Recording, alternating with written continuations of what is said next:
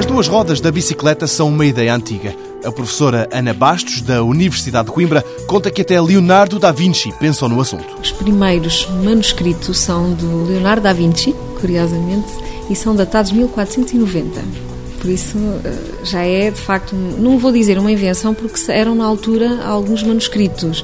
Isso é uma ideia muito, muito antiga mas que naturalmente foi evoluindo no tempo. Aliás, é impossível dizer que o invento foi criado no ano X, porque isso de facto não acontece. É um conjunto, diria, pequenas invenções que foram progredindo naquilo que é a bicicleta do, do dia de hoje. Até chegarmos às atuais bicicletas, o veículo evoluiu bastante, tanto que as primeiras nem guiador tinham e eram totalmente feitas em madeira, até as rodas.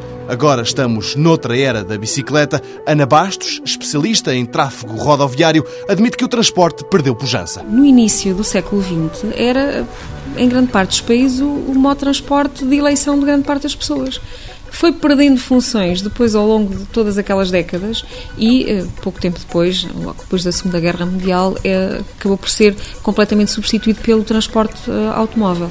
Hoje em dia, por isso em pleno século XXI, mas já no final do século XX, eu diria que o desafio de qualquer Câmara Municipal e de qualquer professor de transportes é conseguir inverter novamente esta tendência. Porque não polui. A bicicleta tem de ser encarada como um transporte com futuro a professora dá exemplos do que se faz lá fora para motivar os ciclistas. Estou-me a lembrar em Munster, eu tive a oportunidade de visitar uma, uma oficina de bicicletas, era tudo gratuito, era a própria autarquia que suportava e tinha lá funcionários a trabalhar. Eu tinha um furo, levava lá e o senhor arranjava-me o furo. Não pagava por isso, ou se pagasse eram preços perfeitamente módicos. Mas não é só. Estou-me a lembrar também Davis, a Universidade Davis. A própria universidade tem vestiários e tem uh, balneários para que as pessoas, quando chegam e vão transpiradas, possam tomar o seu banho e trocar de roupa. Odense, na Dinamarca. A Dinamarca tem apostado muito, muito na, na bicicleta nos últimos anos.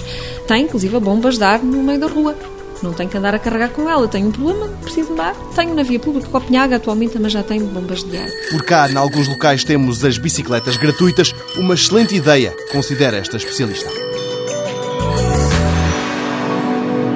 Mundo Novo, um programa do Concurso Nacional de Inovação BSTSF.